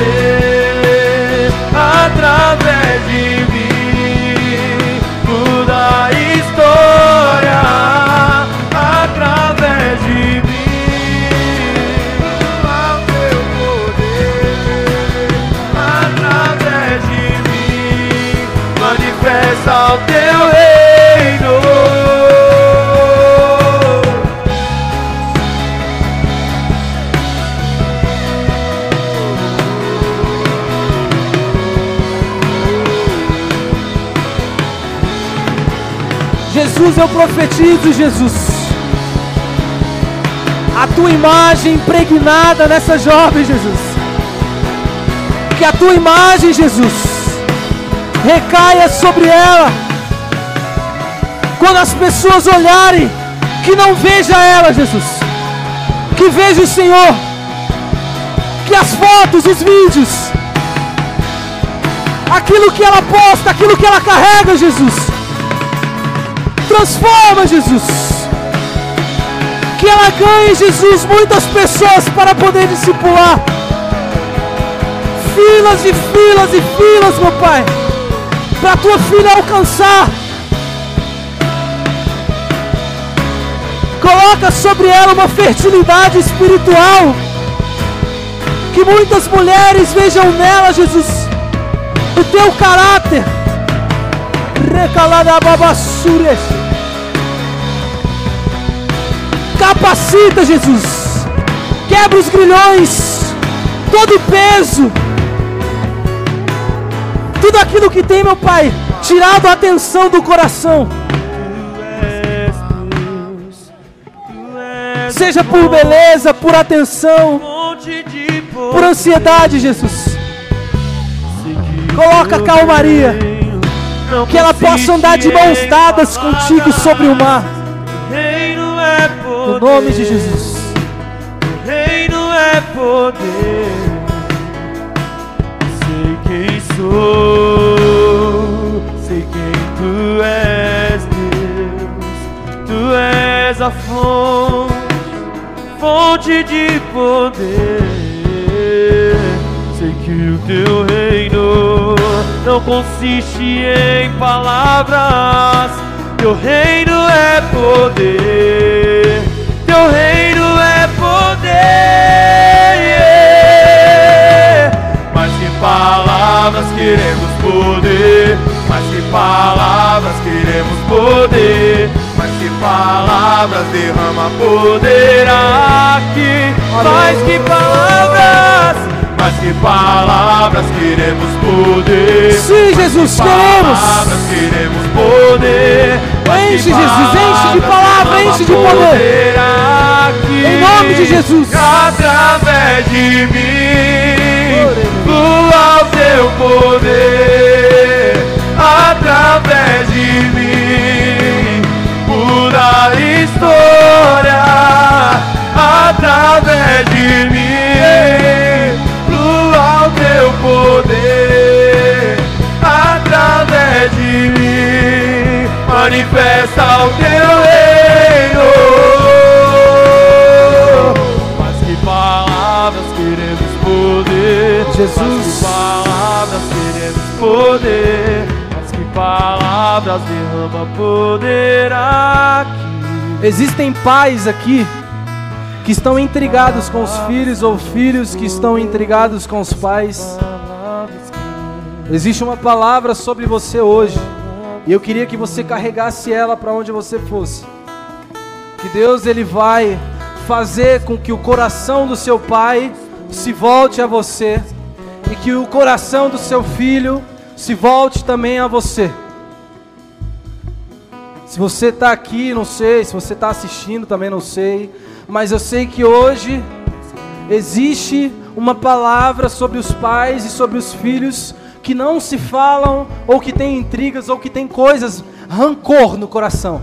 Que tem rancor. Jesus quer derramar paz. Busque essa pessoa. E mesmo se você tem, se você foi o errado ou não, peça perdão. Se você é o que tem razão ou não, peça perdão. Se alguém, o teu pai ou tua mãe, te agrediu por dentro, vira a face, pede perdão. Crucifica o teu eu. Se o teu filho errou contigo, se a tua filha errou contigo, crucifica o teu eu, pede perdão e se posiciona. Porque Jesus ele quer restaurar a sua família. Amém? Queria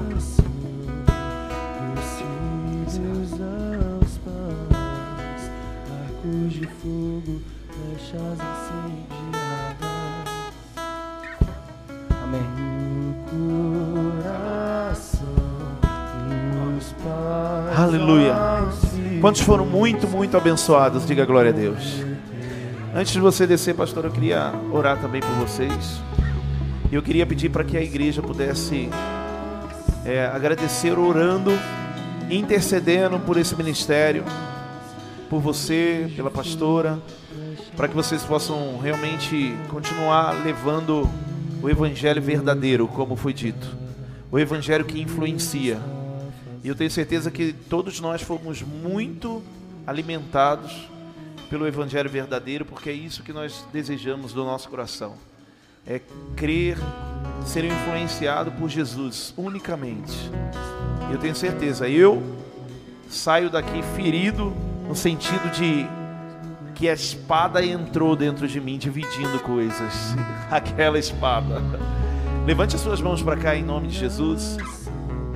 Pai eterno, eu quero nessa noite pedir, Senhor Deus, em nome de Jesus, que o Senhor seja realmente, Deus, a luz, os caminhos, Senhor Deus, do pastor Carlos, da pastora Gabriele, Senhor, que onde eles estiverem, Senhor, eles sejam guardados por Ti, Pai. Que onde eles, Senhor Deus, entrarem, que foi dito, Senhor Deus, que a tua autoridade já esteja naquele lugar, Senhor, influenciando, Senhor Deus, influenciando, Senhor Deus, os povos, influenciando as etnias, influenciando os lugares, para que, Senhor, em nome de Jesus, Senhor Deus, seja realmente, Pai, cumprido, Senhor Deus, aquilo que eles estão fazendo. Deus, eu declaro em nome de Jesus que o Senhor seja a provisão da vida deles, que eles sejam providos em tudo, Senhor Deus, sabemos o quanto é difícil. Como nós às vezes vimos dificuldade, Senhor Deus, em ser um líder de célula, em cuidar de pessoas, Senhor Deus, dentro da igreja. Mas, Senhor, há uma verdadeira dificuldade, Senhor, que é entrar em lugares que jamais vimos, Senhor. Lugares, Senhor Deus, que são um confronto, que são, Senhor, perigosos para os cristãos. Portanto, pedimos a Ti que o Senhor seja o escudo da vida deles em nome de Jesus, Senhor. E que esse evangelho verdadeiro continue fluindo, Pai, através da vida do pastor, Senhor Carlos Lucas, da pastora Gabriele, em nome de Jesus. Abençoe, Senhor, a editora. Senhor Deus, que ela seja um instrumento, Senhor, de provisão para esse ministério. A cada dia, em nome de Jesus. Amém.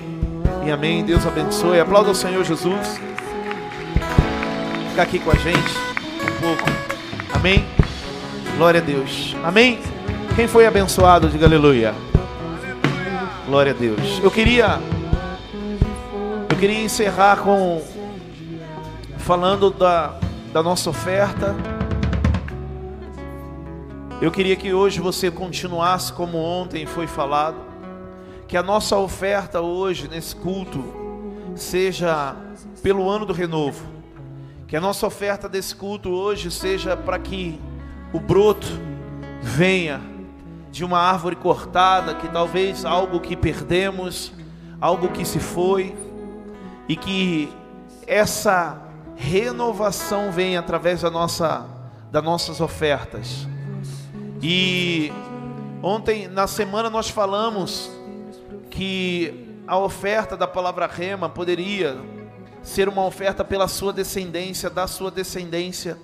Então, líderes de descendência, eu queria que vocês pudessem ser movidos por isso, para que essa nossa oferta ela seja por um clamor de renovo. E eu disse ontem o que era esse renovo. Não é apenas ter coisas novas, não é apenas ser consertado. Mas eu disse que o renovo é Jesus realmente brotando dentro de nós. Há uma raiz dentro de nós, há um tronco aqui dentro de nós. E precisa crescer novamente esse broto é a presença plena de Jesus Cristo em nós, e aí sim as coisas novas acontecerão. Então eu quero, é, eu quero pegar um gancho do pastor Carlos, o que ele falou aqui, que para termos as coisas precisamos acessar. Diga comigo, igreja, diga acessar. acessar. Todo mundo diga acessar. E eu sempre tenho isso no meu coração. A Bíblia fala que todas as coisas que eu preciso, elas já foram liberadas nas regiões celestiais. Então já está tudo preparado para mim. Já está tudo à mercê, mas eu preciso acessar. E muitas vezes esse acesso está por intermédio do sacrifício. Como o pastor disse aqui, há um sacrifício de eu fazer, há um sacrifício pagando um preço de ir a lugares, de derramar um sangue mas há um, há um sacrifício naquilo que eu oferto. Quando a minha oferta ela é para mim um sacrifício, eu estou começando a entender que eu estou acessando coisas. Quando a minha oferta dentro da minha igreja é apenas algo que me sobra, não eu não ainda entendi que eu estou sacrificando ou que eu preciso sacrificar. Deixa eu só falar uma coisa, a gente já encerra. É, sabe quando você vai ofertar? Quando você vai entregar algo? Quando você vai é, se posicionar como um dizimista, por exemplo? Ou quando você oferta na vida de um missionário?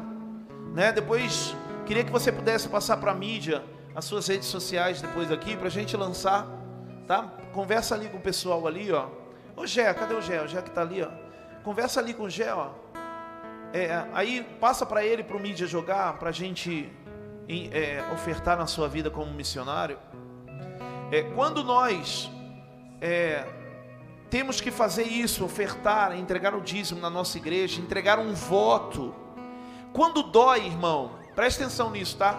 Quando confronta, quando eu falo assim, ah, não sei se, ai, mas eu vou fazer isso, eu vou pagar aquilo, ah, mas não dá. Ou então quando você cruza o braço e falou, eu vou ofertar para quê? É aí é aí que está virando um sacrifício para você. E é aí que você tem que dar um passo realmente positivo e fazer. Eu vou falar por mim, Kaique. Para mim, entregar um dízimo na igreja era algo muito difícil. E o pastor uma vez falou assim: Rodrigo, você precisa se converter. Eu olhei para ele e falei: Como me converter? Eu já me converti, eu já vou para a igreja, já sou, eu já, já é, é, me batizei. Ele falou: Não, você precisa se converter em realmente sacrificar. E aí eu entendi que era uma necessidade de eu ser fiel. E eu realmente me converti, virei para o outro lado. E comecei a entregar o meu dízimo, a minha oferta. E nunca, meu irmão, nunca Deus deixou-me na mão naquilo que eu precisava fazer. Deus nunca. Vocês viram ontem aqui o Daniel Berg. Nós orávamos para que o Senhor pudesse fazer algo grande no dia de ontem em relação às nossas ofertas, até para nós ofertarmos na vida do ministério, porque isso é importante. Quando a gente oferta na vida de um ministério, nós estamos também puxando para nós aquilo que eles estão vivendo. E e nós estávamos ali pensando como íamos ofertar na vida dele, como poderíamos ofertar, e ele disse aqui no altar: Olha, a nossa oferta que vocês nos dariam, nós estamos ofertando para a igreja. E aquilo foi uma resposta, mais uma vez, de que Deus é o supridor das nossas vidas como igreja. Quem entende isso, diga aleluia. Então, se você, se dói em você quando você vê esse gasofilácio aqui, se dói em você quando o pastor começa a falar de oferta, é aí que você deve fazer. É aí que você deve entregar. Sabe por quê? Porque Deus está esperando isso para fazer isso assim, ó. Puf soltar e você acessar as coisas que você deseja. Então, em nome de Jesus, eu queria te convidar hoje a nós ofertarmos, nós entregarmos o nosso dízimo, você ofertar pelo ano do renovo, por Jesus na sua vida, pelo broto é, é bem real dentro de você, para que as coisas virem o sobrenatural. Quem entende, diga aleluia. Queria que vocês pudessem ficar de pé. Tá um pix aqui. Se você quer, ó, dá um envelope aqui, Felipe. Nós vamos ofertar nesse mesmo envelope Projeto de Vida 2023, tá? Nós pegamos esse envelope aqui como um ato profético que nós estamos fazendo. Então você vai ofertar como um sacrifício para você. É, para que você possa projetar coisas para o seu ano de 2023, na sua vida ministerial, espiritual, naquilo que você deseja, tá? Se caso você não tenha hoje, pega um envelope desse aqui mesmo assim, pode levar durante a semana, tá o Pix aqui da sua igreja, faça essa oferta para que a gente possa ser selado pelo Espírito Santo em nome de Jesus. Quem aqui quer um envelope, levanta a mão para o Du até você, tá? Quem aqui, ó, fica com a mão levantada assim, o Du entrega para você. E vamos fazer a nossa oferta nessa noite. Descendência, faça a sua oferta de descendência. Tem o cartão de crédito lá, débito, tem o Pix aqui, mas não deixe de entregar em nome de Jesus. Eu queria te ensinar isso. Levante a sua oferta ao Senhor. Você que está entregando pelo Pix, levante a sua mão bem alto assim. E eu quero orar e declarar prosperidade. Eu quero declarar um renovo sobre a sua vida financeira. Que você seja sustentado pelo Espírito Santo. Pai eterno, eu quero orar, declarando em nome de Jesus sobre essa igreja que nós estamos acessando, Senhor, aquilo que desejamos, aquilo que precisamos, nós estamos acessando a nossa necessidade, por intermédio do sacrifício, por intermédio da nossa oferta, do nosso dízimo.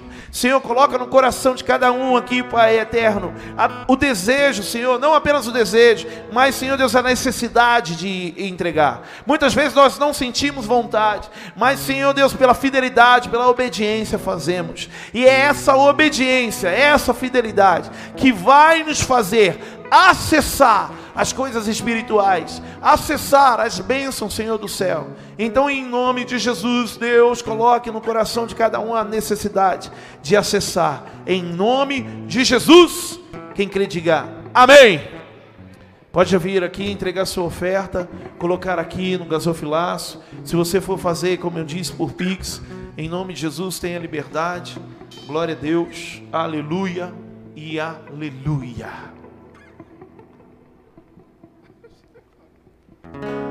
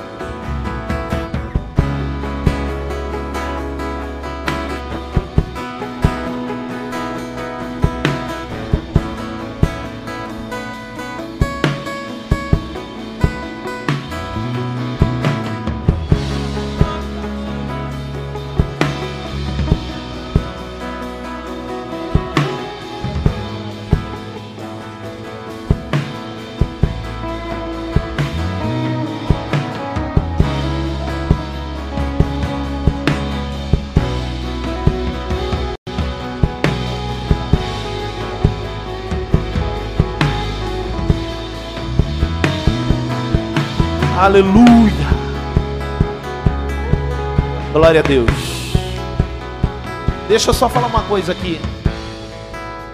A Janaína veio aqui, né? Deixa eu constranger ela um pouquinho. A Janaína veio aqui e ela falou assim, ó, o dízimo das minhas férias. Eu achei muito top. Porque o dízimo, a palavra fala que o dízimo é de tudo. Então, às vezes, a gente recebe nosso salário e fala: tá aqui o meu dízimo, estou sendo fiel. Meu irmão, suas férias, seu décimo terceiro, é algo que acessa o céu como fidelidade. Então, deixa o Espírito Santo te tocar acerca disso. É, não retenha nada, porque Deus ele nos dá o melhor, Deus ele nos dá o maior. Por isso que é o dízimo. A maior parte ainda fica conosco. Porque Deus ele multiplica, transforma aquilo que entrou, aquilo que recebeu, aquilo que foi dado no altar.